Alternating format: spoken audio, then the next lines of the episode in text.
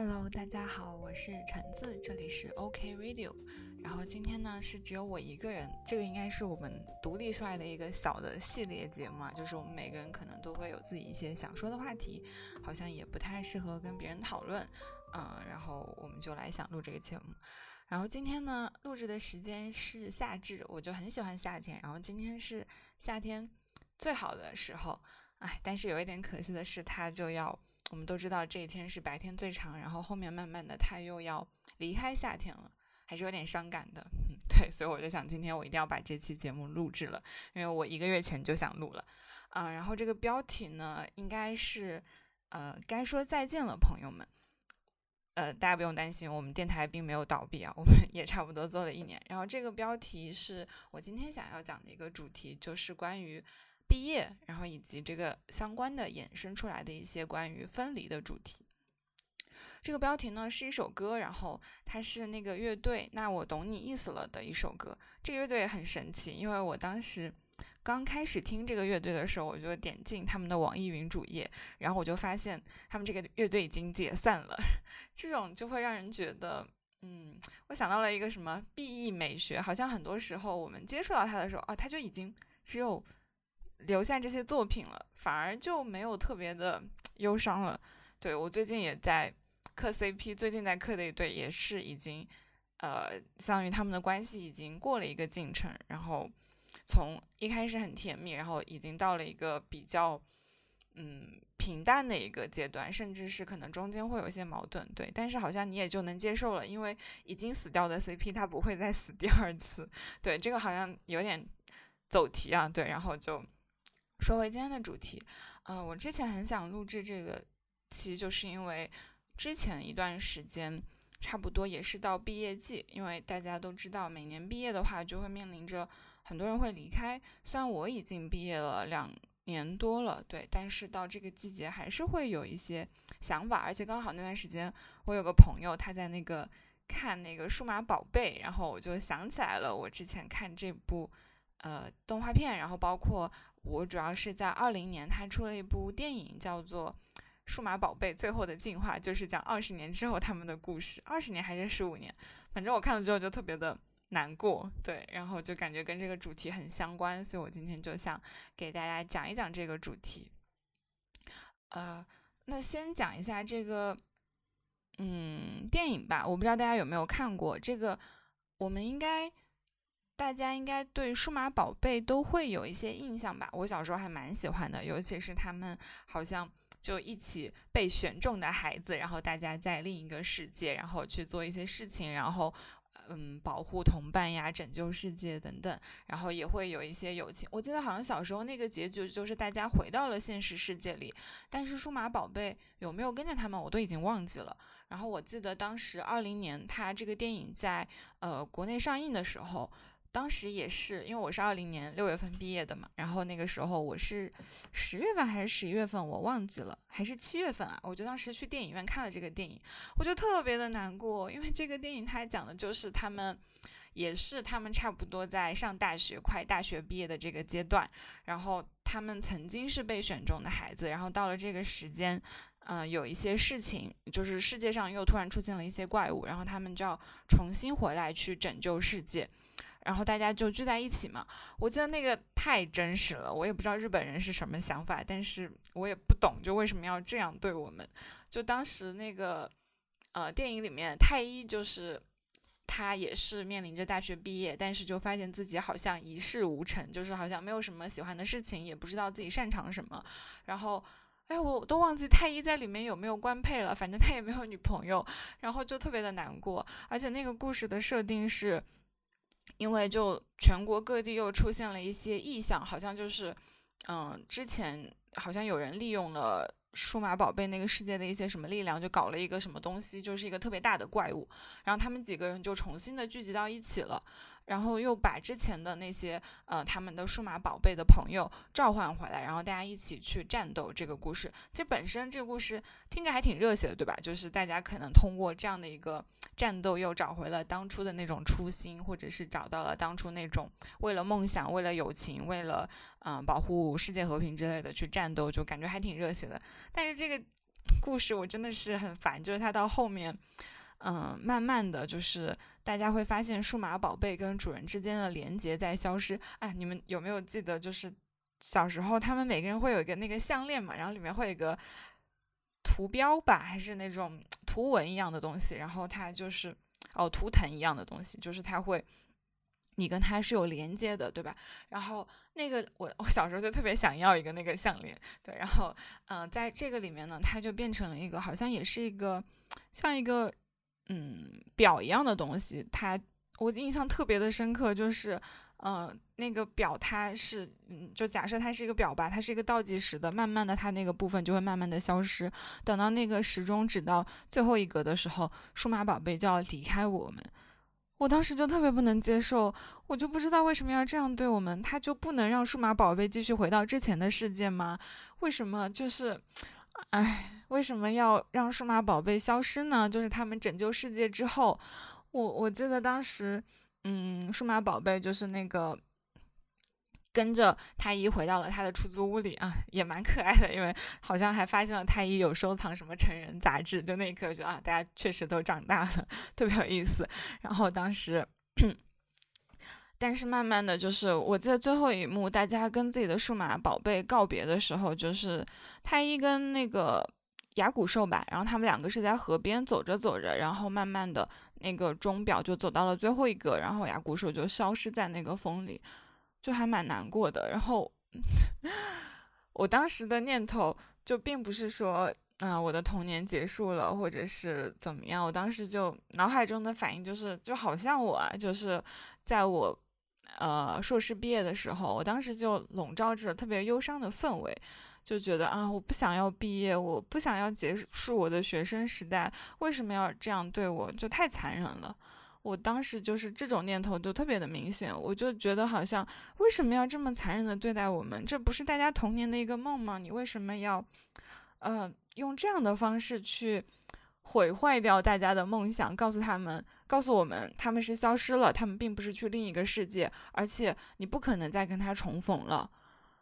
啊，我当时整个人就特别的崩溃，而且。嗯，这个电影我也是跟朋友一起看的，后来这些朋友也变成了不再联系的朋友，也也有点伤感啊。但是，嗯，我当时一方面就觉得有点伤感，然后另一方面又想，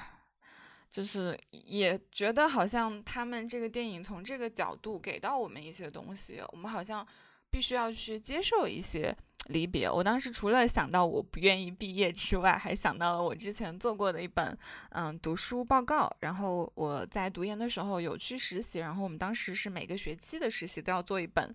呃读书报告。我到时候可以跟大家再分享其他几本书。然后最后一年的时候，最后那个学期我的读书就是一本叫做《必要的丧失》，然后它是一个也是一个心理学家写的，然后它主要呢就是探讨了一个。嗯，围绕着丧失，然后主要讨论了四个部分的主题，嗯，就是关于我们和母亲的分离有关的丧失，还有我们在成长过程中的丧失，嗯，以及我们面对各种情感的丧失，最后是我们面对死亡跟身体衰退的丧失。其实这些主题都还挺有意思的，嗯，但是因为我今天想要讲的可能主要就是关于成长还有情感的部分的丧失。其实我觉得关于死亡这个部分。嗯，还有我们身体衰败这部分也挺有意思的，因为嗯，我的年龄也在增长，我也会发现自己的身体不如之前，对，然后呃等等这些都还挺有意思的。如果有机会的话，可以跟大家再详细的说一说。我当时就想到了这个书里面提到的，就是它有一部分关于成长的丧失，里面就讲到一个很重要的部分，很多人他不愿意去结束他的学生时代或者是童年时代，就是因为。呃，它也意味着不仅仅说啊，我们要工作了，因为其实对很多人来说，对我来说也是，我觉得工作之后我是更开心的，就是因为你有更独立，你有更多可以自己掌控的金钱，而且你在这个社会上有取得一些价值，你就明白自己是能够创造价值的，这个部分对我来说还蛮好的感觉。但是另一个部分，它也意味着。很多可能性的丧失，就是当我们去结束学生时代之后，你就会发现，好像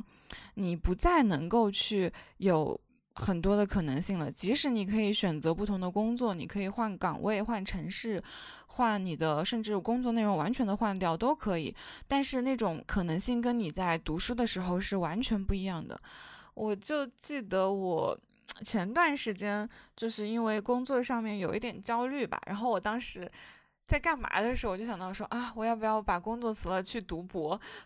你知道，就是我当时真的有这样想过，而且是想换一个呃城市，或者甚至换一个国家去读博，就是感觉好像那样我才能够有机会去。就是学生时代，它不仅仅就无论是。嗯，本科生、硕士生还是博士生，你都会觉得它意味着一种无限的可能。当你是一个学生的时候，好像你不用承担很多的责任，而且就即使你的年龄在那里的，但是你还会觉得你自己是拥有很多可能性的。你可以去遇到不同的人，你可以去尝试任何你想要尝试的事情，而你不担心会被定型。而工作好像就会有一种这种被定型的感觉，所以对我们来说，好像。你结束了这个学生时期，就意味着一种可能性的丧失，而这个部分其实是很伤感的，就像数码宝贝的离开一样，我就会觉得好像他会告诉你说啊，你现在就要做一个普通人了。当然，你可能会在你的生活中创造你的价值，去寻找你的可能性，但是你会发现那个道路是很单一的，或者是你就算有很多条道路选择，它也是固定的，你不再会去拥有的无限的可能性了。当然，我们也知道，你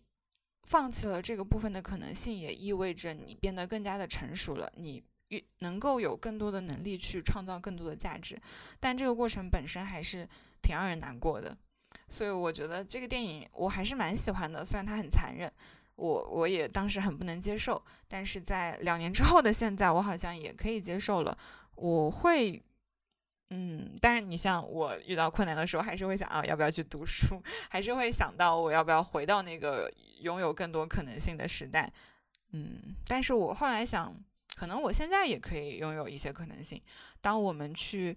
接受这个部分的离开，我不再是那个小时候的我，我不再是那个拥有无限可能的我，但是我现在拥有更多的一些资源，我也能够为我现在想要做的事情去承担代价。比如说，我现在如果想着我辞职去做我自己想做的事情，那我也可以确保自己起码一年不会被饿死。对我觉得这个部分还是蛮重要的。当然，对我们每个人来说，可能刚开始去嗯结束这个部分还是挺让人伤感的。对，然后这个就是关于我们学生时代结束的丧失。嗯，最近也是毕业季嘛，我不知道大家会对于这个部分有什么样的想法。嗯，我觉得我也是经过了一段时间，包括现在可能也不太能够完全的做出来。啊，我就想到了我本科毕业的时候，其实也不太能够去。我我当时其实很举重若轻，因为当时其实很多要好的朋友还是保持联系的，而且我觉得我们的友情并不会随着距离的变化而变化，而且我。读硕士其实是去一个我很喜欢的城市，而且是去读我喜欢的专业了。这本身是充满着很多的期待的。但是你真的要离开那个你在那个地方有很多的嗯回忆，你有很多好的地方的那个地方，你还是会有一点难过的。就是这个部分可能就是一个嗯分离的一个焦虑。而且我不知道大家是怎么处理自己的分离焦虑。我觉得我当时也也也挺搞笑的。我当时就是那种拒不承认，就觉得说。我一点都不难过，但是后面想一想，其实还是挺难过的。现在反而能够去正视这个感情了，就是我还是很舍不得我的大学的时代。那个时候跟很多朋友一起去学习，然后 我记得我们有段时间要写什么程序，我们还一起去图书馆就租那种多人的自习室。虽然我写不了代码，但是就是看朋友们在写，然后我在编辑文档什么的，也很开心。对，但那些日子也不会再有了。嗯。当然，我也拥有了更多我在做自己喜欢的事情，但是，嗯，你还是能够去，我觉得去承认离开那个时代，嗯，大学时代的结束是很难过的，这个事情也是很重要的。好像能够允许自己去难过，允许自己去表达这个部分的悲伤是很重要的。所以现在我的感情觉得啊，我还是很怀念武汉的。包括我们最新一期的播客有讲到武汉美食，就是能够去怀念它，能够去表达正面的感情，还是蛮重要的。然后这个就是关于呃毕业的这个部分，就是学生时代的这样的一种可能性的丧失，对我们来说的一个我想谈的一个话题。然后另一个部分呢，我就是想到，因为都是看电影嘛，我想到我去年看的一部电影，应该是去年年底吧，然后叫做，哎，是去年底还是今年年初，我都不记得了，叫做那个《花束般的恋爱》，它也是之前就上映了，然后也是在国内上映的时候我去看的，然后。我当时其实还蛮喜欢这个电影的，虽然，嗯，我记得我们的朋友小然他就吐槽了这个电影，我还没有跟他聊过，我就自己聊了。可能他听了这期之后会有什么想说的，对，然后我们以后再交流吧。我我还是很喜欢的。然后我不知道大家有没有看过，然后也可以去豆瓣上看一下。就他描述的就是两个。嗯，当时很多人描述的就是两个豆瓣文青相遇了，然后他们之间因为兴趣爱好的相同，然后两个人在一起，然后慢慢的也因为大家毕业之后有了工作，后来发现兴趣爱好并不是生活的全部，之后又离开的。哦，好像这样看的话，其实呃也也蕴含了我上面说的那个关于毕业中可能性丧失的这个主题。呃，其实这里面真的有蕴含到，但这个部分里面还有关于理想爱情的丧失，这两部分都一起谈吧。然后他们这个，嗯，我我其实是觉得很多人好像会说，嗯，我记得当时有那个微博有一个词条，好像还蛮火的，就是说到里面的那个男主人公，就是他们两个人在。毕业之后，其实有一起生活还是很开心，就是一起住。然后两个人其实当时是没有正式工作的。然后那个男主他是喜欢画画，然后他就想要成为一名漫画家。然后他就嗯在家里画画，然后就是给杂志供稿什么的，然后赚一些钱。然后那个女生呢，她一开始呢是找了工作，但是找工作不太顺利。后来两个人就决定都不找工作。然后那个女生好像是在一个。便利店还是在蛋糕店打工，然后他们两个就靠着打工赚的钱，然后在嗯那个城市里生活。但是那个时候就感觉两个人特别的开心，就是有说不完的话，然后他们的兴趣爱好也特别的相同。然后事情的转机是到了那个。男生他的父亲希望他回家继承家业，就是他们家是开烟花厂的，然后就希望他回去那边做，但他不太想去，然后他爸爸就把他的生活费停掉了，所以他们两个就少了一大笔支出，然后两个人就必须要生活下去。后来那个男生就决定去找工作，然后就是找了一家，嗯，我也搞不清楚什么工作，但是他好像干的是类似于销售岗，就需要去各地，然后去推销自己的产品，然后去做一些售后的工作。然后从那个开始，因为那个女生其实还是在打零工嘛，她的时间就会更多一点。其实一开始还是很温馨的，嗯，我记得当时在最开始就是只有那个女生有。呃，零工的时候，那个男生每次都会去地铁站接她，就拿一本书在那边一边等她一边看，然后等那个女生下班回来，就是从地铁站出来，然后两个人就会讲一讲，那个男生会分享他看了什么书，然后两个人就一起很开心的回到了家里，就有一段步行的路程。就很温馨。然后到了那个男生工作之后呢，那个女生也是一开始会去地铁站接他，但后来慢慢的就会发现，那个男生他已经没有什么精力去继续去关注这些事情，他甚至都不会打游戏了。就两个人本来是那种会玩那种嗯主机游戏的，但后来那个男生就会在手机上打那种消除类游戏吧，就大家可以想象的那种。然后。我记得当时那个微博词条就是说，好像就说的是我们不要放弃一些，呃，具体的消遣还是什么的，就是说大家就就算你回家之后，也不能说因为工作忙怎么样，你就放弃了那种你很喜欢的事情。这样的话，其实整个人会变得特别的麻木。对，然后我其实当下，嗯，那个剧拍的还是蛮写实的，因为，呃，一开始那个男生会觉得说啊，那我好好挣钱，然后提供给我们两个我想要的生活。那其实也还不错，但后来慢慢的那个女孩子跟他分享这些东西的时候，他发现他自己已经很累了，没有办法去，嗯，跟他去，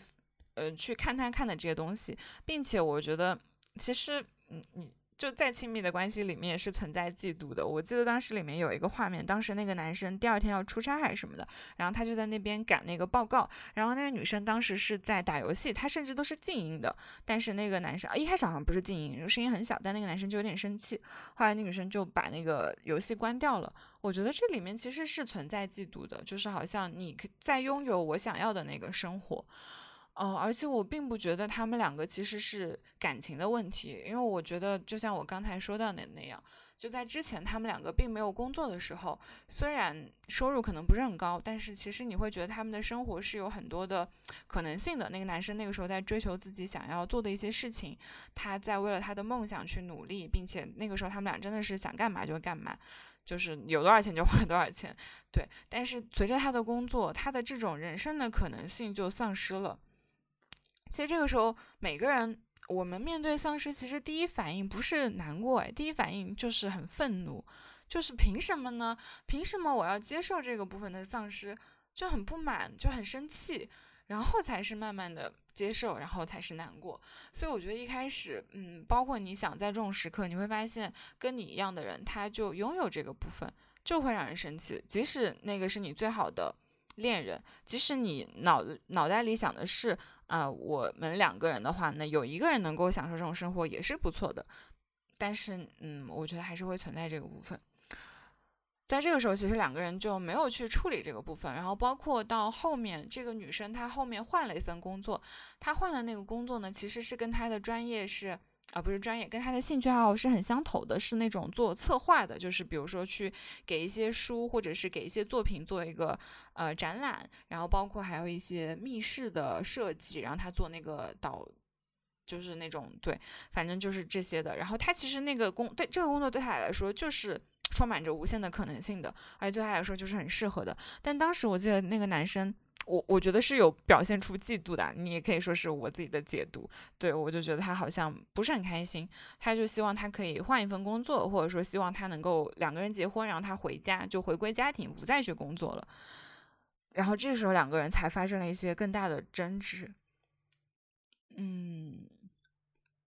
到这里，其实我觉得好像都是一些个人的议题，我并不认为是他们俩的情感发生了变化，甚至有些人会说啊，这就说明了兴趣爱好并不能当饭吃，你们两个人再怎么样，那生活是是那个，我觉得不是这回事儿，就嗯，就是这就是跟自己的课题并没有解决清楚，嗯，在你自己好像没有办法融洽的时候，你当然会对外界去投射很多你的内心的愤怒。包括对这段感情也会有一些愤怒，然后，但在这个过程，他们俩的感情确实有发生很多的变化。呃，关于他个人的主题可能会讲到这里，我我会觉得好像他自己那个时候，当然我并不觉得他一定会一直这个样子。包括他后面其实也有可以去享受，当他工作稳定之后，他其实是可以像之前一样去看一些他喜欢的作品，他去打一些游戏，或者去就是任何他以前想要做的事情。所以我觉得这个部分还是会存在的。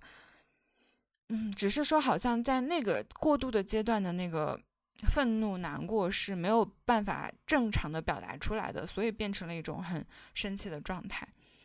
嗯，说完这个部分，就说回他们的感情，这就聊到另一个话题，就是我们对于理想的感情的这样的一个丧失。这个就想到了，其实这一章它是从。友情开始说起的，因为我们对理想的友情，它其实就要接受很多的丧失的。比如说，我们理想的那种，嗯，异性之间的友情，你就会发现，你在异性，你们两个人不可能是没有，嗯，关于性的部分的。但是你就会发现说，呃，当你在嗯，友情里面就需要去，比如说友谊，你跟他成为朋友，就意味着你要对性欲加以限制，你们要去除掉爱情，呃，不是友情部分中这种性的这个部分。然后第二个呢，就是你会发现你在友情中也会存在嫉妒的。你当然会很爱你的朋友，但是在某一刻，当他过得很好，你过得很不好的时候，你难免会有一些嫉妒。但是你也知道这只是一个片刻。但如果说你追求的是一种很完美的友谊的话，你会觉得说啊，那我都。嫉妒他了，那是不是我没有真正的想要跟他做朋友？你有这样的怀疑，其实怎么说呢？你有这样的怀疑也是很正常。但我并不意味着，但我并不觉得这个不是一个很好的友情。就是对我们来说，它限制了一个部分。你接受了你们的友谊，它不会是完美的。它是，我就想到了我很喜欢的那个作家叫张怡薇，然后他有一期播客，我后面也会提到这个播客。嗯，他有讲到，应该是他的那个书里面有提到的，就是关于他还是那个主播有提到的，就是女性友谊就是永远是存在嫉妒的，但是永远也会就是守望相助的，就是呃，当然我觉得所有的友谊都是这样，不仅是女性友谊，你就会发现你们存在嫉妒，但是你也是能够去依靠对方的。嗯，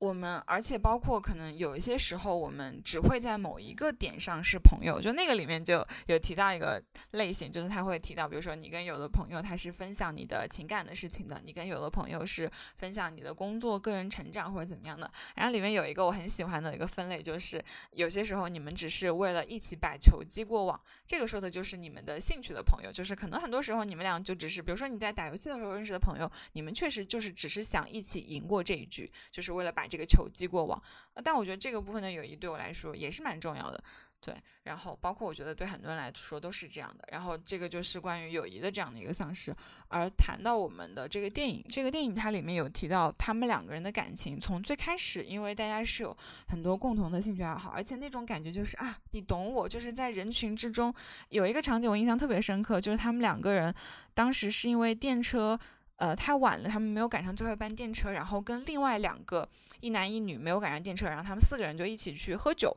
然后在那个时候，呃，那个男生就看到了一个。电影导演吧，就在那个旁边，就他很他挺喜欢的，而且那个导演可能对他来说蛮有名的，然后他就一直很想让那两个人意识到这个事情，但那两个人就很成年人在那边聊电影，而聊的应该就是那种你可以想象就是什么豆瓣 top 两百五那种感觉，然后那个男生心里就有点吐槽，然后那个女生也是，然后他们两个就其实都有注意到，但是他们俩都没有说，就当时特别搞笑，就那两个另外两个男女在那边聊说，哎呀，我平时喜欢看电影，然后他们俩就特别想说啊，那你看到那个谁谁。谁了嘛？但是他们俩最后就开始聊起那种类似于商业片或者那种比较有名的片子吧。然后他们两个就没说话了。然后一直到呃他们散场之后，然后那两个一男一女就一就一起去不知道干嘛了。对，好像是天亮了还是怎么着了？对，反正就可以坐电车了。然后当时那个男生他就走了嘛。然后那个女生就想了半天，就终于决定冲上去，就跟那个男生说啊，我也看到了那个谁谁谁。然后他们俩一下子就觉得啊。就是那种你知道在人群中找到同类那种开心，然后他们俩也迅速的，就是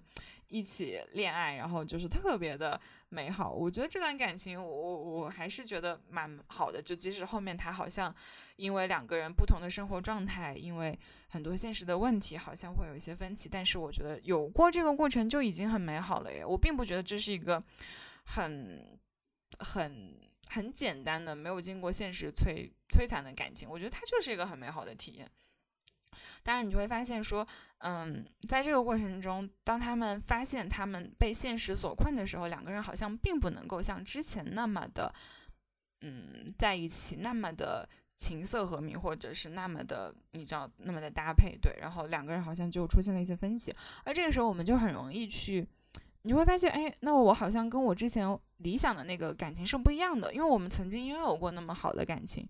但反而后面好像没有了，你就会特别的明显的感受到这个变化。这个时候，你又很容易觉得说，我好像不爱他了。最后，他们两个人分手也是很和平的就提了分手。啊，我觉得其实还是蛮可惜的，因为在他们分手之后，其实有一段特别美好的时光，就是两个人，呃，他们两个人到最后。感情发生一些变化的时候，两个人是完全不交流的状态，就是每个人心中都有很多的一些不满的表达，甚至你会发现他们其实能够去理解彼此，而且我也认为，就是因为他们理解彼此，知道对方这个时候最需要的是什么，所以他就不想给，你知道，就是那种生气。就是每个人都会有一些生气，所以他不能够去正常的表达，他就会用这种方式去互相伤害，所以这会更痛。然后在他们两个人终于提出分手之后，反而能够直接的去吐槽，或者是直接怎么样？那个时候我觉得他们的关系其实是有变好的，而且我觉得这个就是一种对于呃，在这本书里他就有提到说，如果我们要去接受我们的爱，它其实也是一个。呃，我们要去接受这种理想化的丧失。我们的爱情它不是完美的，而且你会发现，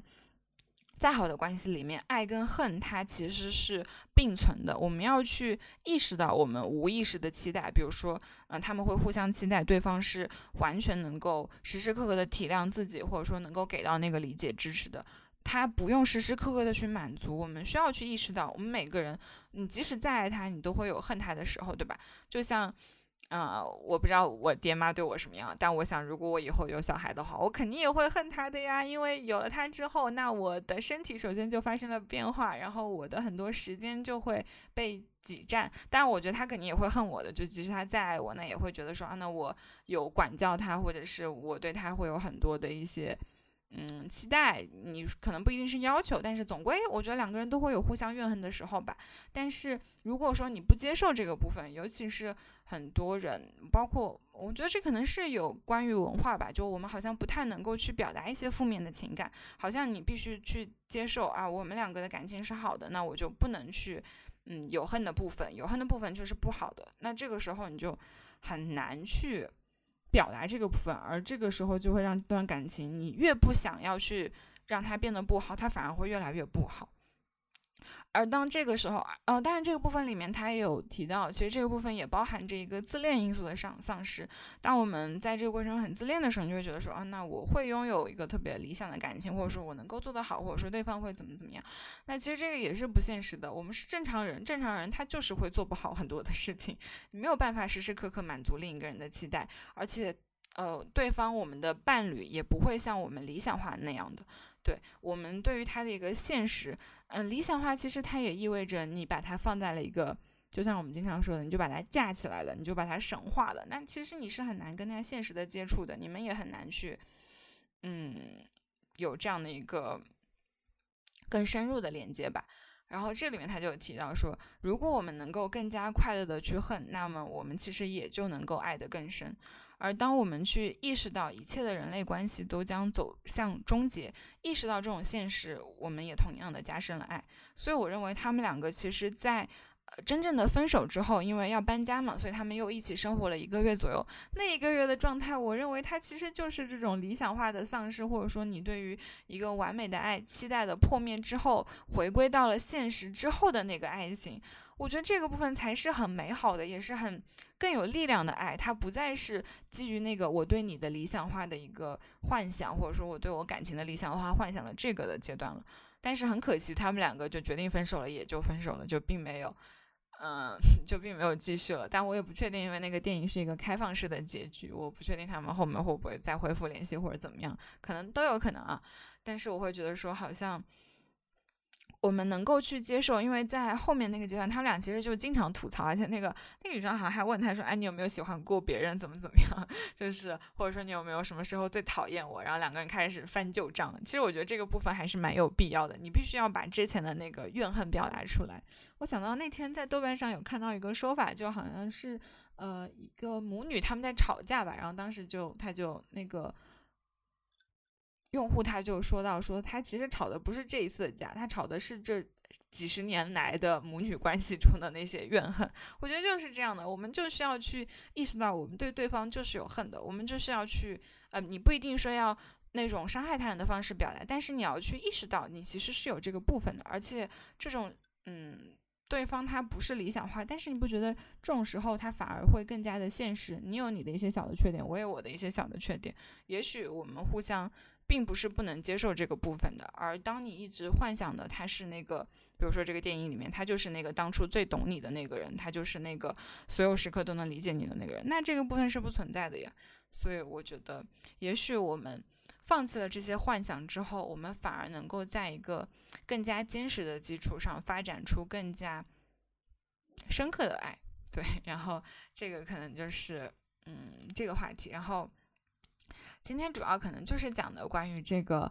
呃，我们去接受我们生活中一些很多部分的丧失，嗯，主要的就是可能关于毕业里面的我们对于一些可能性的丧失，还有就是对于感情中我们对于那个理想化的部分的丧失，以及对于感情中一些好的或者一些不好的，我们可能都要去接受。啊，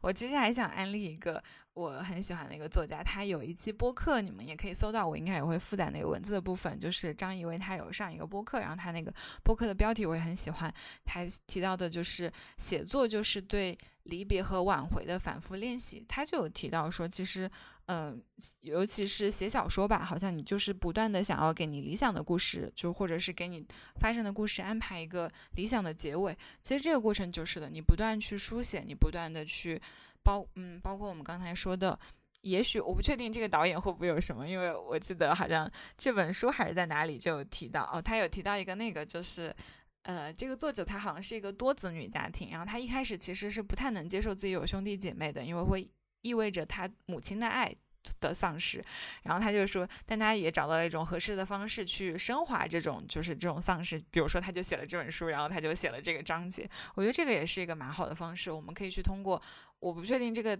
这两个电影的导演他是不是有这个部分，他也许对他们曾经的这段。美好的过去的丧失，或者无论是理想的感情，还是说充满可能性的生活的丧失，他其实会有一些他的一些感想，或者是一些情绪的。他通过这样的方式去表达，我觉得就就是一个挺好的方式。包括其实对我来说，可能录制这一期播客也是一个我对于我毕业这个事情的一种接受吧。就是可能现在又过了两年，在今年夏天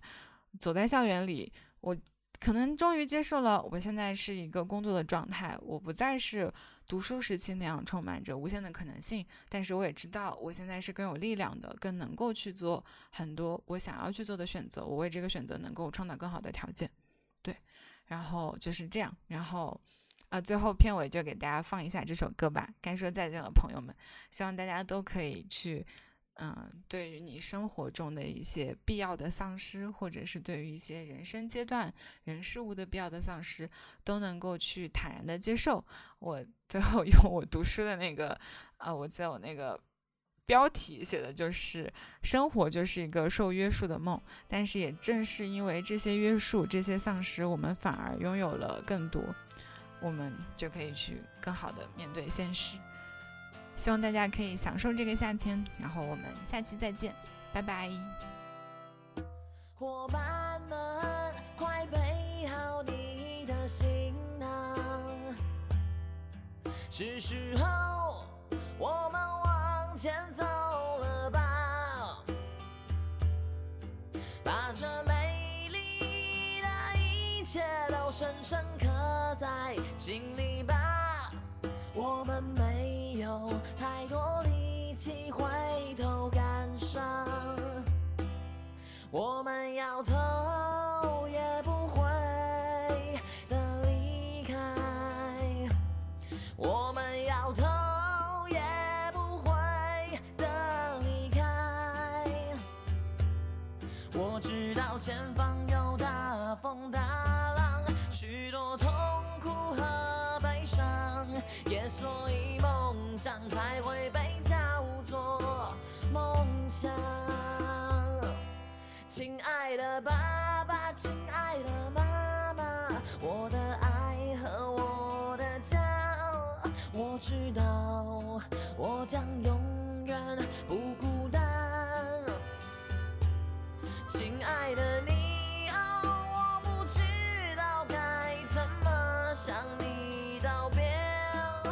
相信。你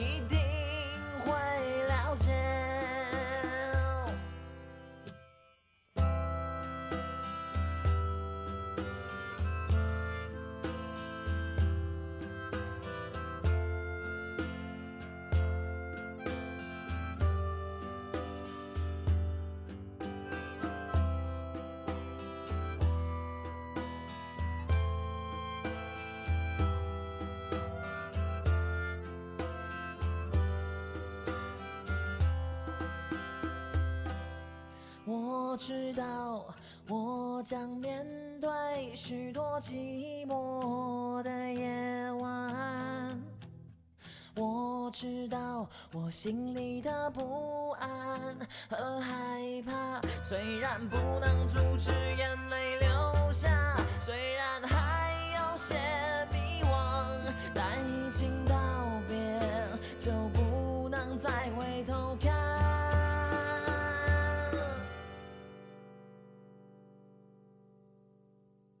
我们要头也不回的离开，我们要头也不回的离开。我知道前方有大风大浪，许多